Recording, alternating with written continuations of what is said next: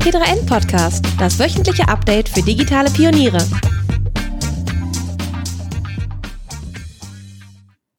Hallo und herzlich willkommen beim T3N Podcast. Mein Name ist Vicky Bagel und ich bin Startup-Redakteurin bei T3N. Wie viele von euch vielleicht wissen, läuft aktuell die Frühjahrstaffel der Gründershow Die Höhle der Löwen. Und viele fragen sich sicherlich, wie ist es da hinter den Kulissen eigentlich wirklich? Ich spreche deswegen heute mit einem, der schon einmal bei Die Höhle der Löwen war und genau weiß, wie es dort ist. Sein Name ist Janis Beert und er ist Mitgründer von Aho Bio, einer Marke für nachhaltige, gesunde und vegane Cracker und Lebensmittel aus Saaten. Hallo Janis. Hi Vicky. Wir wollen heute nicht nur darüber sprechen, was ihr macht und wie ihr zu DHDL gekommen seid.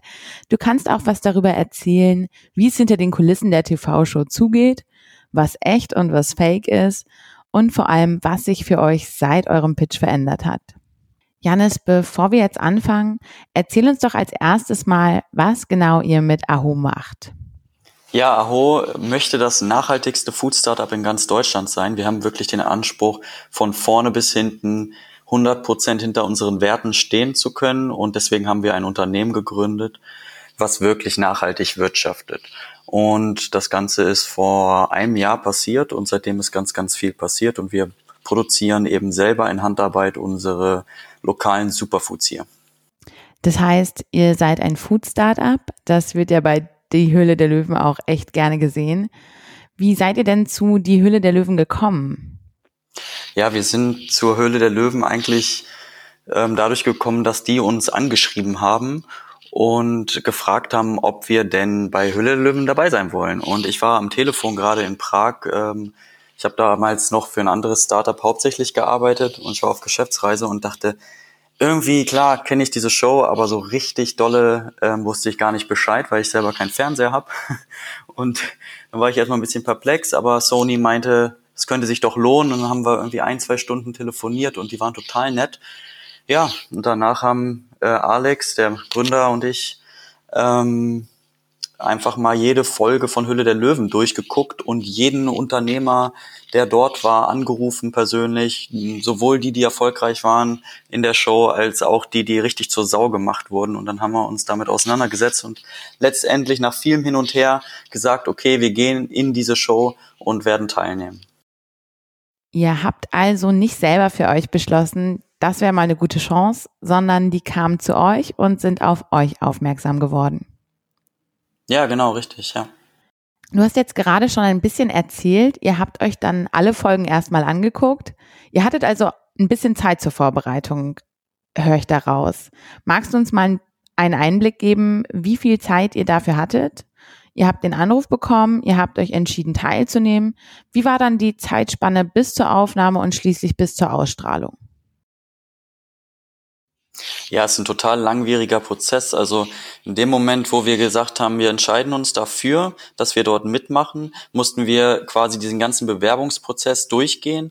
Und da gibt es unzählige Sachen, die man ähm, natürlich schriftlich ausfüllen muss. Das, man muss sich da sehr nackig machen, würde ich mal sagen.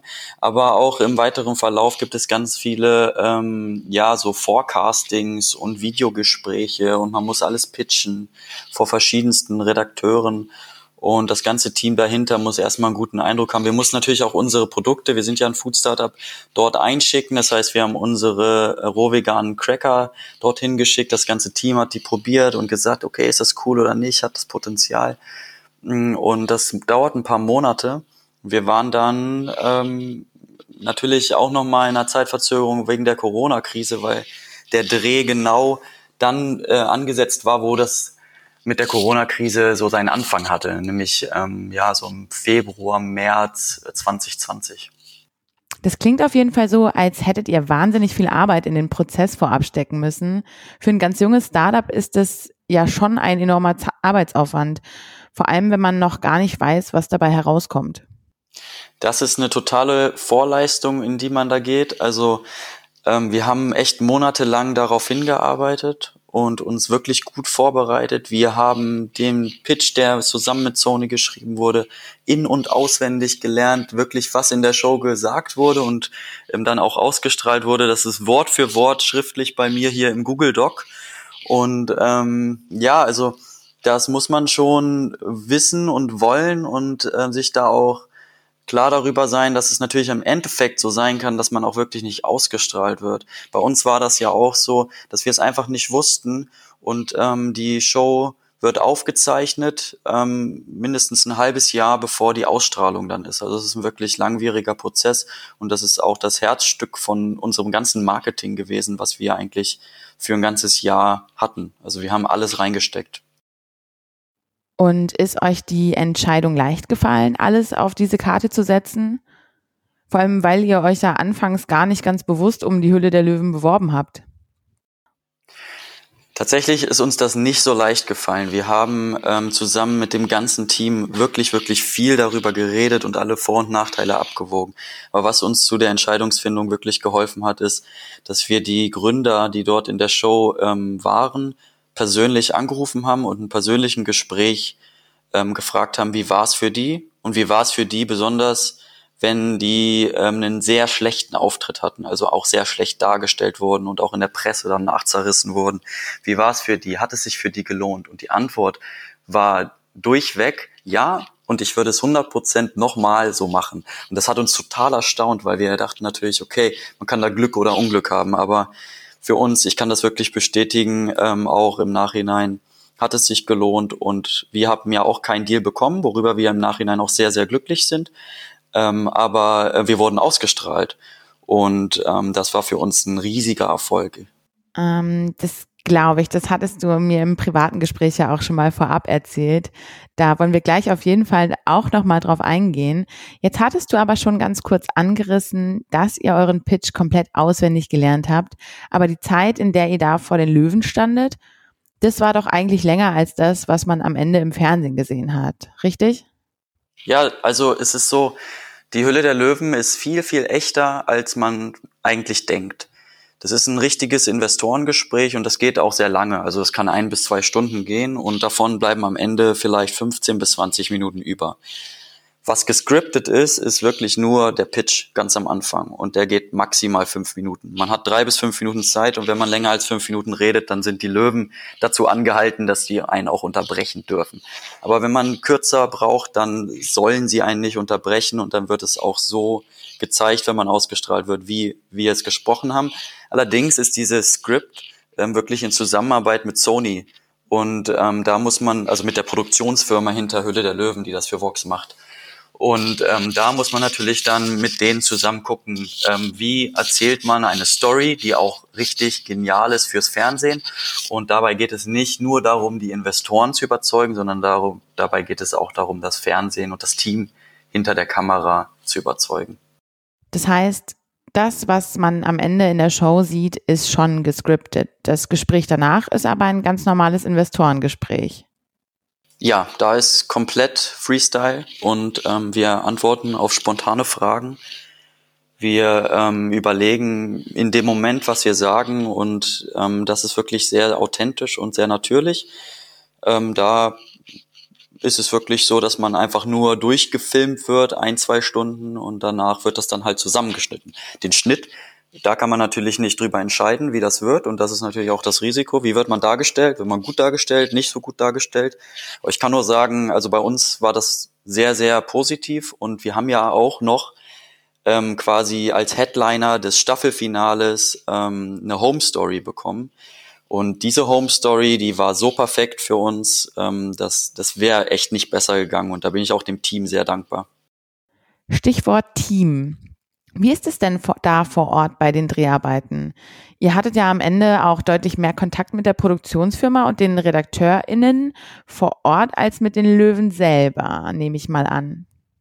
Ja, auf jeden Fall. Also ich würde fast sagen, dass das Team hinter der Kamera ähm, und das Überzeugen des Teams wichtiger ist als das Überzeugen dieser Investoren, weil im Endeffekt geht es ja darum, dass das ähm, Produktionsteam die Sachen zusammenschneidet, entscheidet auch, ob man ausgestrahlt wird oder nicht. Es werden viel, viel mehr Startups abgefilmt, ähm, als ausgestrahlt werden. Also es gibt ganz viele ähm, Geschichten davon, okay, ich wurde abgefilmt, irgendwie erfährt man das im Nachhinein. Aber ähm, es wurde nie gezeigt. Und deswegen würde ich halt allen Gründern und Gründerinnen empfehlen, ähm, da wirklich viel Wert drauf zu legen, wie es ist, mit dem Team zusammenzuarbeiten, mit der Beratung und auch auf die einzugehen. Also ich kann nur das perfekte Beispiel sagen. Also wir haben einen sehr, sehr selbstbewussten Satz gesagt. In der ersten Sekunde unseres Pitchs ähm, haben wir haben wir gesagt: Hi, das ist Alex und ich bin Janis und gemeinsam haben wir ein Nahrungsmittel entwickelt, das Deutschland verändern wird. So, ne, das ist jetzt erstmal ähm, so selbstbewusst und das ähm, haben die gesagt. Los, schreibt das. Die waren voll überzeugt ne, von unserem von unserem Produkt und die haben gesagt, das ist der Hammer, wenn ihr das sagt. Und ähm, wir haben es so gesagt und wir sind einfach auf die eingegangen. Und dadurch ist eben auch etwas entstanden, was eine richtige Geschichte erzählt und was eine richtige Story erzählt. Und ähm, das hätten wir ohne das Team so nicht gemacht. Ähm, wir hätten es vielleicht ähm, bisschen bodenständiger alles formuliert. Aber ähm, es ist was richtig Gutes bei rumgekommen und ähm, das kann ich wirklich auch allen empfehlen, auch jetzt, wenn es darum geht, welche Finanzierung man will oder so oder wie viel Prozente man abgeben will. Ich würde empfehlen, auf die Produktionsfirma einzugehen und nicht zu sehr ähm, darauf zu beharren, nee, das ist mein Business und ich habe mir das so vorgestellt und ich will das so darstellen und so weiter. Okay, am Ende standet ihr dann aber vor den Löwen. Was mich noch interessieren würde, haben denn auch alle Startups das Recht, vor den Löwen zu pitchen? Also alle, die da anreisen? Und was passiert mit den Pitches, die nicht ausgestrahlt werden, aber die Löwen vielleicht doch Interesse an einem Investment haben? Ja, also es ist so, ähm, bevor man wirklich dann reingeht in die Höhle, ähm, hat man nochmal so einen Vorpitch und muss das ganze Skript vortragen vor quasi einer internen Jury, wo nochmal drei Leute sitzen, die das auch bewerten. Ähm, und dort wird dann auch geguckt, ähm, ja, ey, seid ihr wirklich seriös? Könnt ihr, könnt ihr uns das ähm, erzählen, wie wir uns das auch ausgedacht haben? Und ähm, danach wird man dann eben in die Höhle gelassen. Ähm, klar, wenn man sich da jetzt nicht gut drauf vorbereitet, dann ist das vielleicht auch möglich, dass die dann sagen, hm, nee, geht halt nicht, ist irgendwie, bringt jetzt nichts. Ähm, aber wir haben, wir haben uns wirklich dahingesetzt und mit Kopfhörern im Ohr geschlafen, um jedes Wort auswendig zu lernen und das irgendwie in unser Unterbewusstsein reinzuprügeln. Ähm, und ja, aber was ich auf jeden Fall weiß, ist, dass da auch viele ähm, Startups waren, auch am gleichen Drehtag sind da viele andere Firmen, die eben abgefilmt werden und wo es einfach einfach nicht so spannend ist. Also es ist ja das Fernsehen und die wollen ja auch was Spannendes sehen und äh, manche Geschäftsideen sind vielleicht einfach nicht so revolutionär und ähm, dann wird man eben nicht gezeigt und das ist unabhängig davon, ob man ein Investment bekommt oder nicht ob man jetzt ausgestrahlt wird. Natürlich ist die Wahrscheinlichkeit höher, wenn man ein Investment bekommt, dass es irgendwie viel, viel Spannung beinhaltet in dem Verhandlungsprozess. Aber bei uns war es ja auch, wie gesagt, gar nicht so, dass wir ein Investment bekommen hätten. Das hatte viele Gründe. Unsere Wunschinvestoren waren gar nicht da. Man muss ja so Wunschlöwen angeben. Da hatten wir Nico Rosberg, der konnte nicht da sein wegen Corona und dann auch Judith Williams fanden wir auch äh, spannend, weil wir wissen, dass sie selber sehr auf gesunde Ernährung achtet und auch ähm, Sprossen und gekeimtes Getreide zu Hause in ihrer Küche zieht. Das ist genau unser Thema. Beide waren nicht da, alle anderen waren da und äh, Carsten Maschmeyer hat halt einfach mal nicht so gut zu unserem Startup gepasst. Nochmal ganz kurz zurück auf dieses Marketing-Thema. Du hast gesagt, die Hülle der Löwen war elementarer Teil eurer Marketingstrategie des vergangenen Jahres. Jetzt wird von Zuschauerinnen und Zuschauern ja sehr oft kritisiert, dass bei die Hülle der Löwen alles nur Marketing ist und da gar keiner mehr wirklich einen Deal kriegen möchte. Wie stehst du denn dazu? Und wolltet ihr ursprünglich einen Deal haben oder nicht? Oder war euch die Werbung von vornherein ausreichendes Argument für die Teilnahme? Also, wir wollten unbedingt einen Deal haben mit einem Investor, der zu uns passt. Und äh, wir sind ja ähm, auch unterwegs und sagen, wir möchten wirklich nachhaltig wirtschaften und deswegen ist es uns wichtig, von Mensch zu Mensch zu gucken, wer da passt. Ich gucke nicht nur, wie viel Geld hat jemand oder welcher Multimilliardär ähm, kann uns da ein bisschen helfen am Anfang, sondern ich gucke auch, wer passt in unser Team und mit wem möchte ich langfristig zusammenarbeiten. Und das ist sehr differenziert bei der Höhle der Löwen. Ich würde das nicht alles über einen Kamm scheren. Ähm, wir haben da äh, Leute gesehen, die gut in unser Team gepasst hätten. Ähm, der Nils Glagau war zum Beispiel ein Investor, der sehr lange ähm, im echten Investorengespräch, nicht jetzt wie es ähm, dargestellt wurde, aber im echten Investorengespräch war der sehr lange interessiert. Der mochte auch ähm, die Aho Pizza Cracker zum Beispiel sehr gerne. Das wurde nicht so gezeigt, weil das in die Story nicht reingepasst hat. Aber äh, der hat lange überlegt und der war auch noch bis zum Ende drin. Und ähm, das ist ein Mensch, mit dem wir uns das durchaus hätten vorstellen können. Ähm, aber wie gesagt, äh, Judith Williams und Nico Rosberg, das wären so unsere Kandidaten gewesen, wo wir gesagt hätten, okay, das können wir uns zwischenmenschlich besser vorstellen. Die waren einfach beide nicht da. Und ähm, wenn jetzt äh, zum Beispiel Carsten Maschmeyer uns einen Deal vorgeschlagen hätte, da hätten wir auf jeden Fall nach hinten gehen müssen und überlegen müssen, ähm, unter welchen Voraussetzungen wir das überhaupt annehmen möchten.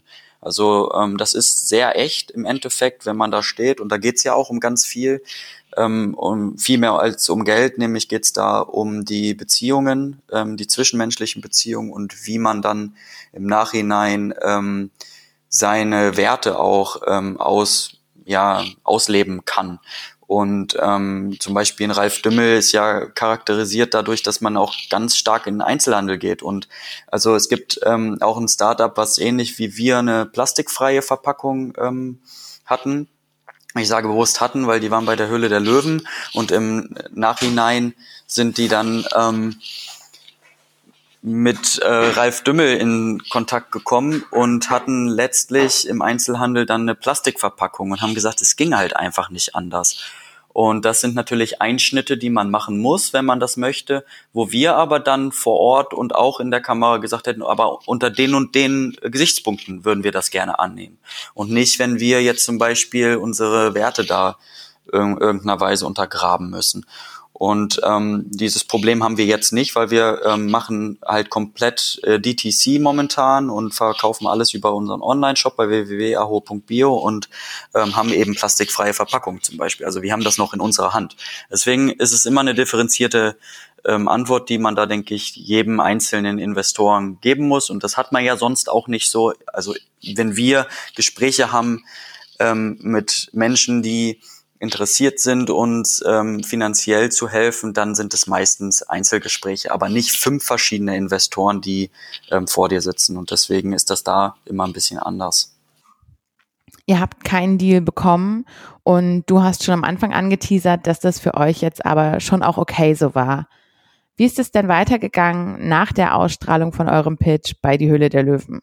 Ja, für uns war das so, dass wir ähm, alle mit dem ganzen Team ähm, am Tag der Ausstrahlung mit vielen Computern ähm, vor unserem Beamer saßen und die Höhle der Löwen geguckt haben. Und in dem Moment, wo wir anfingen, haben wir gesehen, okay, jetzt gehen die Zahlen bei Google Analytics langsam hoch. Ähm, wir waren aber noch ein bisschen unsicher, ähm, wie weit wird das gehen. Und dann ähm, als wirklich diese, diese Home Story kam und unsere Geschichte erzählt wurde, wie wir hier leben, wie wir ähm, eine dezentralisierte Nahrungsmittelproduktion aufbauen und wie wir das alles in Handarbeit machen und ähm, wie nährstoffreich unsere Produkte sind und so. Dann ging das auf einmal los, dass wir 24.000 Besucher gleichzeitig auf der Webseite hatten die ganze Zeit und ähm, unser ähm, Baumzähler ähm, abgestürzt ist, den hatten wir selbst programmiert, der ist dann sofort auf null Bäume wurden gepflanzt. Wir, wir pflanzen ja für jede verkaufte Packung Aho einen Baum und zählen das immer live auf unserer Webseite hoch. Ähm, dann haben wir den noch ähm, schnell runtergenommen. Und ähm, also das war ein, einfach ein großer Erfolg, weil die Menschen ähm, entscheiden ja am Ende selbst, ähm, wie hat denen der Pitch gefallen, wie, ähm, wie finden sie die Gründer, die Geschichte, ähm, das Produkt und ähm, das hat ganz bis zum Ende ja ähm, auch einen gewissen Spannungscharakter. Und ähm, wenn man jetzt überlegt, dass man da 20 Minuten Zeit hat, die Leute treffen ja auch ähm, eine Kaufentscheidung, bevor ähm, die, die Löwen überhaupt sagen, ich investiere oder nicht. Und im Nachhinein ist es auch so, dass ganz viele das auch ausprobieren wollen, selbst wenn die Löwen das nicht mochten, weil die wollen ja auch selber wissen, wie war das. Und ähm, das war so der Tag und die Woche irgendwie nach der Ausstrahlung. Das ist total erfolgreich, aber man darf den Nachgang von Höhle der Löwen einfach nicht unterschätzen. Es ist enorm, wie viel Medien ähm, da auf einen zukommen. Ich meine, selbst jetzt, wir machen diesen Podcast wegen Höhle der Löwen und es ist ähm, schon über ein Jahr her, dass das aufgezeichnet wurde. und ähm, über uns hat die Bildzeitung berichtet und ähm, wir waren ähm, bei Fit for Fun, wir haben tausende Backlinks bekommen und ähm, wir haben auch Fernsehbeiträge im Nachhinein gehabt und ähm, waren zum Beispiel auch im rechtlich-öffentlichen Fernsehen beim NDR in einer Kurzdoku äh, zu sehen. Und das hatte alles damit zu tun, dass die Leute auf uns aufmerksam geworden sind und wir einmal vor zweieinhalb Millionen Menschen eben einen Pitch gehalten haben. Ja, das ist schon echt ein Wahnsinnseffekt. Konntet ihr denn der Nachfrage überhaupt gerecht werden? Denn du hast ja erzählt, dass ihr alles in Handarbeit produziert. War das so einfach, das dann so hoch zu skalieren? Nein, das war eigentlich gar nicht möglich. Und ähm, wir haben es aber irgendwie trotzdem gemacht. Wir haben gesagt, wir ähm, lassen alle Produkte ähm, online. Außer Amazon haben wir komplett gestoppt, haben wir schnell gesehen, das können wir nicht befriedigen. Ähm, aber wir haben, ähm, wir haben unsere, unseren eigenen Shop online gelassen und wir haben dann den paar tausend Menschen da geschrieben, ähm, wir machen alles in Handarbeit. Ähm, ist es wirklich so, wie ihr es im Fernsehen gesehen habt? Ähm, und wir werden eure ähm, Superfoods selber ähm, herstellen. Und wir brauchen dafür jetzt einfach ein bisschen Zeit. Ähm, und haben denen dann gesagt, dass wir so äh, fünf Wochen brauchen werden, um die ganzen Sachen zu produzieren, sind ähm, dann losgegangen und haben mit unseren Biolandwirten aus der Region die Rohstoffe beschafft und alles selber produziert. Ähm, und ja, dann irgendwann nach fünf bis acht Wochen hatten die Leute ihr äh, Cracker-Probierpaket, was sie bestellt hatten und waren super dankbar dafür, weil wir eben sehr transparent einfach diese Kundenkommunikation hatten und immer ein Update für alle bereit hatten. Wie sieht's aus? In welchem Prozess sind wir? Und äh, wenn man so ehrlich und direkt mit den Leuten und mit den Menschen, die dort bestellt haben, kommuniziert, ähm, dann sind da auch gar nicht äh, diese Bedenken da, dass ähm, die Leute ihr Geld zurückhaben wollen. Das waren wirklich verschwindend geringe Anteile. Also ich glaube, unter zwei Prozent der Menschen ähm, wollten dann im Endeffekt ihr Geld wieder, weil sie gesagt haben, ähm, ja, ich möchte nicht so lange warten. Aber ähm, 98 Prozent der Leute haben gesagt, boah, ich bin euch so dankbar und ich finde das total spannend und freue mich, dass ich das unterstützen kann.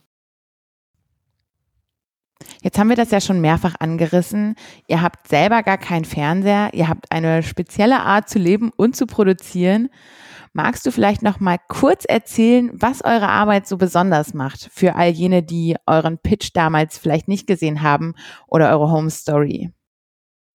Ja, also ähm, in der Home Story haben wir eigentlich erzählt, dass ähm, der Alex und ich ähm, schon seit zwölf Jahren beste Freunde sind und wir sind eben nach dem Studium auf Reisen gegangen, waren in Lateinamerika unterwegs, haben drei Jahre auf einer Süßwasser äh, auf einer Vulkaninsel in einem Süßwassersee gelebt. Dort haben wir eine totale Naturerfahrung äh, gesammelt, indem wir dort auf einer biologischen Plantage ähm, Bananen angebaut haben und in der Natur auch wirklich gelebt haben. Wir haben dort vor Ort ähm, dann ein Rezept entdeckt, weil ich habe ähm, noch ähm, im Ausland ein Fernstudium, äh, Master in Philosophie gemacht und dort habe ich sehr, sehr alte Schriften gelesen und habe dort ein Buch gefunden, wo von einem uralten Rezept ähm, die Rede ist, wo aus gekeimtem Urgetreide ähm, ein Sprossenbrei gemacht wird, der flach in der Sonne auf heißen Steinen aus, ähm, ausgebreitet wird und dann daraus eben so Flachbrote, also das traditionelle Urbrot quasi entsteht. Das sind so Cracker und die haben wir dann halt nachgebaut auf den Dächern ähm, in der Sonne in Lateinamerika. Und mit diesem Rezept sind wir dann vor ungefähr fünf Jahren zurück nach Deutschland gekommen und haben einfach ähm, diese, diese Sprossencracker zu unserer alltäglichen Grundnahrung ähm, umformiert und haben das hier in Deutschland mit Dörrgeräten gemacht und Familie und Freunde sind dann mit der Zeit eben auf uns zugekommen und haben gesagt, ich möchte das auch, das ist so cool, das schmeckt gut, das ist, macht mich satt, das ist gesund. Ähm, und wir haben dann halt immer mehr produziert, bis wir dann irgendwann gemerkt haben, okay, ähm, die Nachfrage ist zu groß, wir gründen jetzt eine GmbH. Und ähm, wir wollten das erst machen ähm, im Coworking Space im Hafen in Hannover wo wir ähm, auch gearbeitet haben in anderen Startups. Aber ähm, das war alles nicht groß genug. Also da kann man ja immer so Prototypen machen, aber man kann nicht so eine richtige Lebensmittelproduktion aufbauen. Und ähm, als wir dann vor zwei Jahren ähm, aufs Land gezogen sind, wir sind aus Hannover dann ähm, ins Weserbergland gezogen und haben ein Haus im Wald gekauft, was alleinstehend ist, ähm, komplett von Bäumen umgeben, haben wir gesagt, okay, hier ähm, im Nachbardorf möchten wir ähm, unsere, unsere Firma gründen und ja, das haben wir dann vor einem Jahr gemacht und diese Story haben wir eben dann, bevor wir den Pitch bei Höhle der Löwen hatten, erzählt. Und das Team war hier und hat uns auch gefilmt, wie wir selber Nahrungsmittel anbauen, wie wir zusammen leben dort in der Natur und wie wir im Endeffekt eben hier diese Firma gegründet haben und in Handarbeit dieses ähm, traditionelle Urbrot herstellen und in eine neue Form gebracht haben, ähm, eben mit, mit Dörröfen, die ähm, die bei 42 Grad schonend für zwei Tage ähm, die Feuchtigkeit eben entziehen aus diesen Urgetreidesprossen. Und dann ähm, haben wir eben gemerkt, okay, das ist, das ist scheinbar echt eine Geschichte, ähm, die die Leute interessiert. Für uns war es Alltag und ja, Höhle der Löwen hat uns dabei geholfen, das aufzuarbeiten und quasi in eine Form zu bringen. Ja. Und jetzt ist die Ausstrahlung ein knappes halbes Jahr her.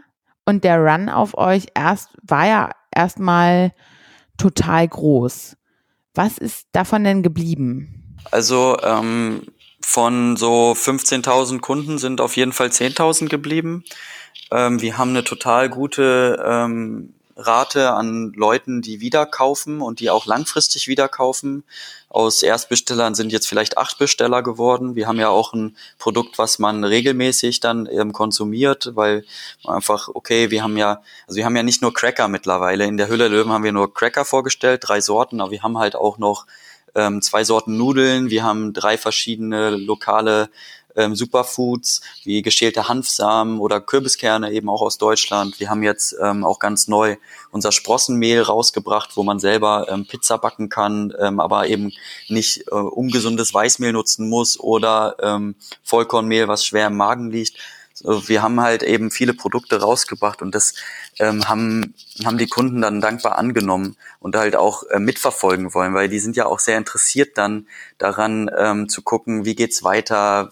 Die sind ja irgendwie Teil von, von so einer Gründung, weil um, ähm, als wir den Pitch gehalten haben, da gab es uns ähm, auf dem Markt zwei Wochen so eigentlich. Ne? Also das war ganz, ganz frisch und ähm, von den Kunden haben wir ein super Feedback da bekommen, aber auch von der Presse ähm, ist es eben so, dass ähm, ja im Nachhinein wir auch noch bei RTL einen Beitrag hatten und im NDR, wie gesagt.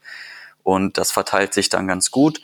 Wir haben natürlich nicht diese Umsatzzahlen äh, monatlich, wie wir an einem Tag hatten nach Höhle der Löwen ähm, jetzt im Nachhinein, aber wir ähm, haben ein stabiles Unternehmen aufbauen können, wo wir elf Angestellte haben und das ist nach einem Jahr ähm, doch erstaunlich. Wir haben eigentlich gedacht, nach drei Jahren kommen wir so ungefähr auf Break-Even und wir haben das jetzt nach einem Jahr geschafft. Und das Thema Investoren. Habt ihr andere Investoren bei euch reingeholt im Nachhinein? Wir haben ähm, im Nachhinein sehr, sehr viele Investoren gehabt, die äh, bei uns einsteigen wollten. Das, ähm, also in dem Moment, wo in der Zeitung gesagt wurde, wir sind bei Höhle der Löwen, in zwei Wochen wird das äh, gezeigt, sind schon die ersten gekommen und auch danach sind viele gekommen. Wir haben tatsächlich alle abgelehnt ähm, und gesagt, okay, wir, wir ähm, machen das ähm, lieber auf Basis von Darlehen und ähm, wir haben uns eben Geld geliehen von ähm, ja, einem guten, guten Bekannten, der ähm, Startups unterstützt und ähm, da haben wir aber keine Anteile abgegeben. Okay, ja. Was würdest du denn jetzt anderen GründerInnen ganz konkret raten, wenn sie überlegen, sich bei Die Hülle der Löwen zu bewerben? Denn jetzt gerade wird ja wieder die neue Staffel gezeigt und das triggert schon jedes Mal in jungen GründerInnen die Vorstellung, oh, gehöre ich da auch hin? Will ich das auch? Was würdest du da raten? Ja, ich würde ganz konkret ähm, dazu raten, nicht zu sehr sich mit diesem Produkt zu identifizieren, sondern zu gucken, was ist die Geschichte hinter dem Produkt, warum habe ich dieses Produkt entwickelt, äh, wie ist es dazu gekommen, dass dieses Produkt entwickelt wurde und ganz am Ende erst zu sagen, was dieses Produkt ist, weil es ist doch so, dass im Endeffekt es wahrscheinlich die wenigsten interessiert, jetzt einen rohveganen Sprossencracker zu ähm, probieren. Das ist natürlich äh, eine Weltneuheit und das gibt es nicht so. Ähm, aber ähm, was die Leute wirklich interessiert, ist die Geschichte hinter ähm, den hinter der, dieser Firma und wie es dazu gekommen ist. Und da würde ich wirklich den Fokus drauf setzen. Also du meinst, jedes Startup hat eine Geschichte, die es einfach nur richtig erzählen muss oder die sie einfach nur richtig erzählen muss? Ich weiß es nicht, ob jedes Startup eine Geschichte hat. Ich glaube nicht. Es gibt auch viele Startups, die vielleicht keine Geschichte haben. Und dann ist das vielleicht auch nicht ganz so fernsehreif. Also das muss man sich vorher überlegen. Ich glaube, wenn man keine Geschichte hat hinter dem Startup, dann ähm, muss man muss man eben nur mit diesem Produkt werben und nur dieses Produkt ist vielleicht nicht so nicht ganz so spannend wie die Menschen hinter dem Produkt. Verstehe. Hast du sonst noch Insider-Tipps für die Vorbereitung? Ja, für die Vorbereitung ähm, haben wir uns einen Rhetorik-Coach genommen. Wir haben gesagt, ähm, okay, was ist unsere größte Schwäche? Und unsere größte Schwäche war, dass wir das Gefühl hatten, wir wissen nicht, wohin mit unseren Händen, wenn uns 25 Kameras filmen. Ich äh, hatte das Gefühl, ich weiß nicht, was ich mit meinen Händen machen soll, wenn ich rede oder so. Ne? Und ähm, genau für diesen Fall haben wir dann mit diesem Rhetorik-Coach ein kleines Training gemacht und ähm, eben, der hat uns ganz klar gezeigt, ähm, wie wir mit unserer Körpersprache auch ganz viel ausdrücken. Denn anders als im Podcast äh, steht man da ja und die Leute gucken einen an. Ähm, die Kameras filmen auch ganz, ganz genau ähm, wie sich das Gesicht verändert beim Reden und was die Hände machen oder ob man zittert. Und da braucht man eine Sicherheit. Und dieser Rhetorikcoach hat uns eben ähm, eine Sicherheit gegeben darin, dass wir ganz klar wussten, wie halten wir unsere Hände. Und ähm, was, was ich ganz, ganz spannend fand, ist, dass man die Hände ähm, also gestik man gestikuliert, bevor man redet. Also man öffnet zum Beispiel die Arme und dann sagt man Hallo. Und dann wirkt das sehr authentisch. Und das haben wir gemacht und wir waren ganz überrascht, wie, wie seriös das rüberkam dann doch im Ende im Fernsehen, als wir uns selber gesehen haben. Das, das werde ich auf Konferenzen auch mal beobachten und vielleicht selber mal anwenden. Das klingt auf jeden Fall sehr spannend. Seitdem mache ich je, jede ähm, Facebook-Ad, die 15 Sekunden ist so. Und ähm, das ist auch im Ende, ähm, was, was die ganzen Coaches einem erzählen und beibringen wollen. Hättet ihr denn aus heutiger Perspektive irgendwas anders gemacht? Äh, ja, ich hätte viel, viel weniger Angst gehabt, glaube ich, ähm, diese Entscheidungen zu treffen. Ob wir da überhaupt mitmachen wollen oder wie wir dargestellt werden oder so. Also wir haben ja so eine positive Erfahrung gemacht und ähm, das Deswegen würde ich jedem raten, der da gefragt wird, ob die mitmachen wollen oder der sich initiativ bewerbt, macht das einfach. Und ähm, man lernt da so, so viel bei ähm, was darüber hinausgeht. Einfach, äh, man, man versteht wirklich seinen eigenen USP besser, man versteht seine Geschichte besser und man lernt auch zu reden. Und wie geht's jetzt für euch weiter?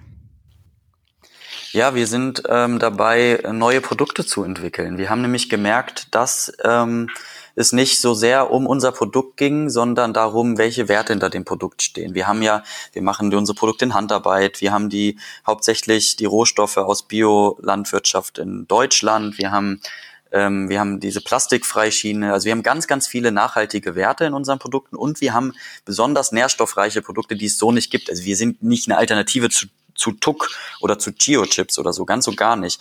Ähm, aber wir haben eben ein ja fast schon Nahrungsergänzungsmittel in Lebensmittelform herausgebracht, dass es so nicht gibt, weil Urdinkelsprossen, das ist wirklich unglaublich. Wir lassen das im Labor analysieren und die, die Vitamine sind extrem hoch und wir wollen einfach weiter mit diesem Thema Sprossen ähm, Gesundheit, Nachhaltigkeit gehen und neue Produkte entwickeln. Gestern haben wir unser Sprossenmehl rausgebracht, hatte ich schon gesagt, aber wir werden dieses Jahr auf jeden Fall noch zwei Produkte rausbringen, auch ähm, mit ähm, Sprossen und ähm, das ist eigentlich jetzt so unser Fokus, dass wir sagen, okay, ähm, wir bleiben darin stark, wo wir ähm, auch Expertise haben und das ist eben der ähm, Direktvertrieb über unseren Online-Shop.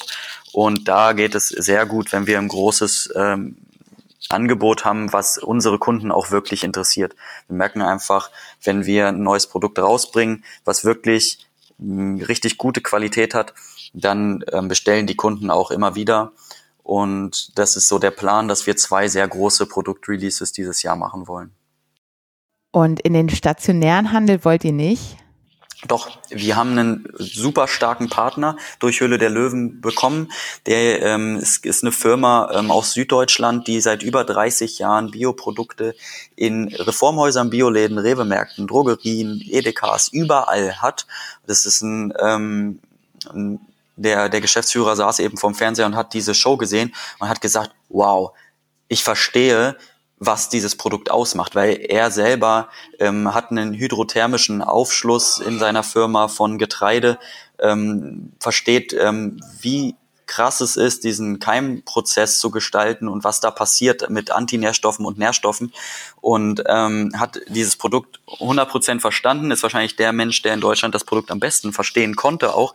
Der hat uns sofort angerufen und gesagt, äh, ich möchte euch helfen, ich bringe euch in Einzelhandel und ähm, das ist ähm, super cool, weil das ist auch ein Firmenkomplex mit fünf großen Firmen. Es ist auch der einzige Demeter-Produkte verarbeitende Betrieb in Deutschland. Und ähm, wir sind mit denen in regen Austausch, entwickeln zusammen mit denen Produkte, können von denen natürlich auch ganz andere tonnenweise ähm, Erzeugnisse bekommen. Und ähm, wir fangen damit an, erstmal in 150 Reformhäuser zu gehen. Und dann werden wir sukzessive uns ähm, hocharbeiten, dass wir sagen, ähm, wir gehen erstmal dahin, wo die spitze Zielgruppe im Einzelhandel ist, das sind Reformhäuser, dann gehen wir in Bioläden, dann gehen wir in DMs und Rossmann und erst danach wollen wir in LEH. Das ist quasi von, von hinten. Wenn wir jetzt mit Ralf Dümmel einen Deal gemacht hätten, dann wären wir als erstes in Rewe gekommen, hätten einen riesen, riesen äh, ja, Umsatz da vom, vom Mainstream LEH gehabt ähm, und die Reformhäuser wären ähm, gar nicht beachtet worden. Und ähm, dann wären wir wahrscheinlich wie viele andere Startups aus Höhle der Löwen so nach ein bis zwei Jahren aus dem LEH verschwunden. Und wir wollen das jetzt eben langfristig, zukunftsfähig und nachhaltig aufbauen, von unten langsam größer werden, bis dann auch so ein Mainstream-Publikum, was wir durch Höhle der Löwen angesprochen haben, bereit ist für unser Produkt. Okay, abschließend. Was ist jetzt dein Fazit ein halbes Jahr nach der Ausstrahlung von eurem Pitch in der Höhle der Löwen? Ja, mein Fazit ist, ähm, dass wir es geschafft haben, eine, eine, Firma auf die Beine zu stellen, die, die wirklich stabil ist. Und ähm, durch diese Peaks, durchs Fernsehen, ähm, wir aber auch ausgereizt wurden in dem, ähm, dass wir ähm, ganz, ganz viel Logistik ähm, und Produktion hinbekommen müssen. Und dadurch weiß ich jetzt einfach, dass wir das schaffen und dass wir diesen langsamen Skalierungsprozess auch gut und schön über die Bühne bekommen, ähm, weil wir eben gezeigt haben, okay, wir können äh, 30 Leute äh, jonglieren und die Logistik selber wuppen und jedem einzelnen Kunden auch noch eine persönliche Nachricht ins Paket schreiben mit dem Edding. Es ging. Und äh, das ist ein, ein total cooles Gefühl, dass wir das wirklich geschafft haben mit unseren eigenen Kräften und ohne Hilfe von außen. Wie schön. Lieber Jannis, ich danke dir ganz, ganz herzlich für das schöne Gespräch und die spannenden Einblicke hinter die Kulissen von Die Hülle der Löwen. Ich wünsche euch natürlich auch weiterhin ganz, ganz viel Erfolg und bis zum nächsten Mal. Bis zum nächsten Mal, danke.